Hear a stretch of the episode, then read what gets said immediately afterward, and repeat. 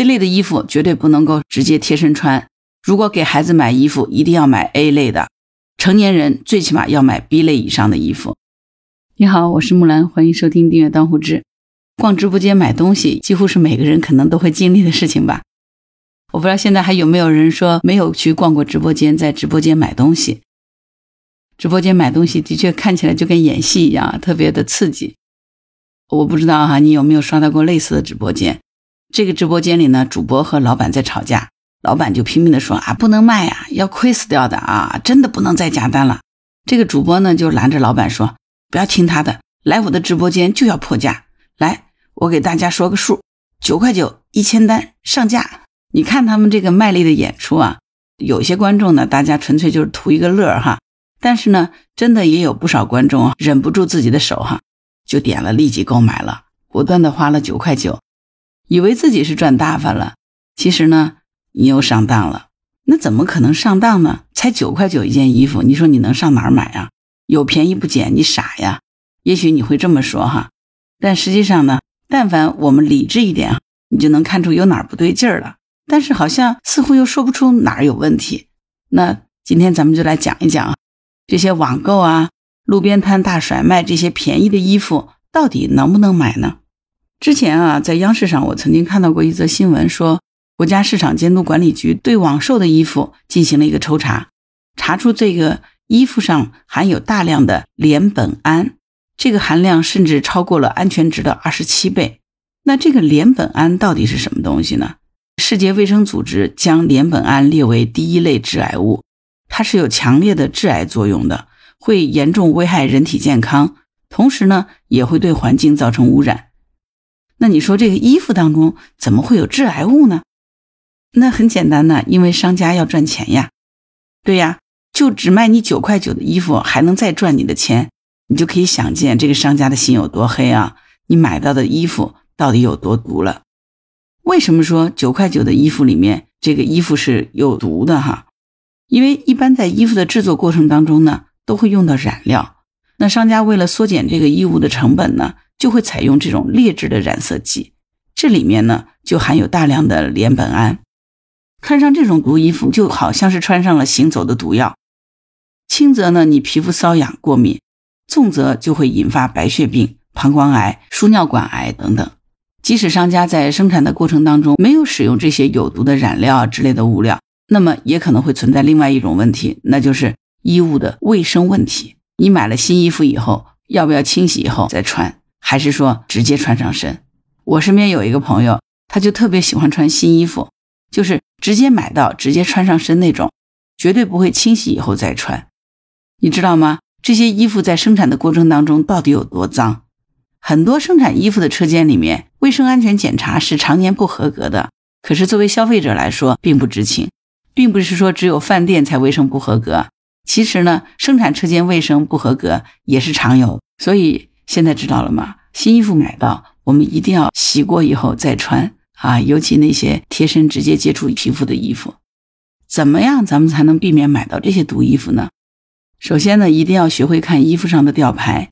一般来说呢，吊牌上都会有以下信息啊，比如产品的这个品牌啊、名称啊、执行标准啊、产品安全技术等级的级别呀。对于直接接触皮肤类的产品呢，还分了产品的等级，还有检验员之类的。我们要特别注意的是安全技术、产品等级、产品标准三个内容。首先呢，产品安全技术级别，它是分成 A、B、C 三类的。具体的这个评级标准，我们可以去查一下相关的资料。这里就简单做个介绍。A 类呢，就是婴幼儿童服装的标准。所以呢，给孩子买衣服的时候，一定要认准 A 类的标准。B 类呢，就是可以直接接触皮肤。我们成年人的衣服，至少你要买 B 类以上的。C 类呢，就是非直接接触皮肤。如果是你看到这类标准，那记着哈，千万不可以贴身穿。所以 C 类的衣服呢，它只能是作为外衣，比如说风衣啊、羽绒服啊、西装啊、皮衣啊这些外套类的衣服啊。所以简单点讲。C 类的衣服绝对不能够直接贴身穿。如果给孩子买衣服，一定要买 A 类的。成年人最起码要买 B 类以上的衣服。这个很简单，记住了啊。这是安全，安全是第一位的。过了安全关以后呢，我们再来看产品等级。这个国标呢，它是分为合格品、一等品、优等品三类的。当然，也有一些要求较高的厂家，他会设置他们家独特的质检标准。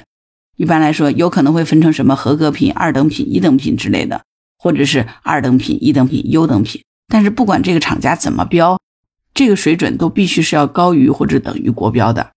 所以在市面上我们买到的衣服啊。大多它可能都只是合格品，这类标准的衣服在做工上呢，都会存在一定的缺陷。那这个缺陷哈，我们可以大概有个了解啊，严重缺陷数应该是零，重缺陷数也应该是零，轻缺陷数小于等于八。至于一等品或者优等品，自然要求就会高很多了，那当然价格也就会高很多。毕竟一分价钱一分货哈，老话说的绝对没有错，对不对？那最后一个呢，就是产品标准，我们一定要学会看这个指标，这样的话呢，就能避免被商家挂羊头卖狗肉。咱们平时买到衣服以后啊，可以上网查一下产品的标准，比如 GB 斜杠 T 二六六零横杠二零零八，这个是衬衫的标准，但是呢，这个是不适用于二十四个月以内的婴幼儿的产品的。再比如说 GB 斜杠 T 二六六二杠二零零八。这个呢是棉服的这个标准，它不适用于填充中含有羽绒的产品。如果商家拿着这个标准的衣服告诉你这是羽绒服，那绝对是在坑你，对吧？那具体的这个类目有很多啊，这里呢我就不一一列举了。其实很简单，现在互联网时代啊，上网就能找到你所有的答案。买到衣服以后呢，把这个产品标准通过上网搜寻，你就知道它的类目是怎么回事了。我们自行搜索。各类服装产品的执行标准，它都有。知道了这些标准，如果我们要避免被骗呢，最好的建议还是尽量从正规的渠道来购买，或者说我们在买之前呢，问客服要一下这个衣物的具体信息，千万不要买没有吊牌、没有水洗标的衣物，因为通过水洗标呢，我们是可以看到衣物的具体面料的。比如说它这个成分写着聚酯纤维，那就不管商家怎么吹这是天丝、冰丝。其实这都是同一种东西。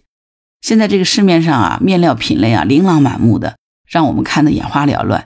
所以，如果想要了解如何来进行识别，最重要的一点，我们还是要自己擦亮双眼，还有呢，动动你的小手指，上网去查一下相关的资料和信息，你就能知道了。好了，关于本期节目，你有什么想法？欢迎在评论区给我留言。如果你喜欢木兰的节目，欢迎订阅、点赞、转发、当护知。当然。如果你喜欢木兰，也可以加入木兰之家听友会，请到那个人人都能发布朋友圈的绿色平台，输入木兰的全拼下划线七八九，就可以找到我了。好啦，今天就到这儿，我是木兰，拜拜。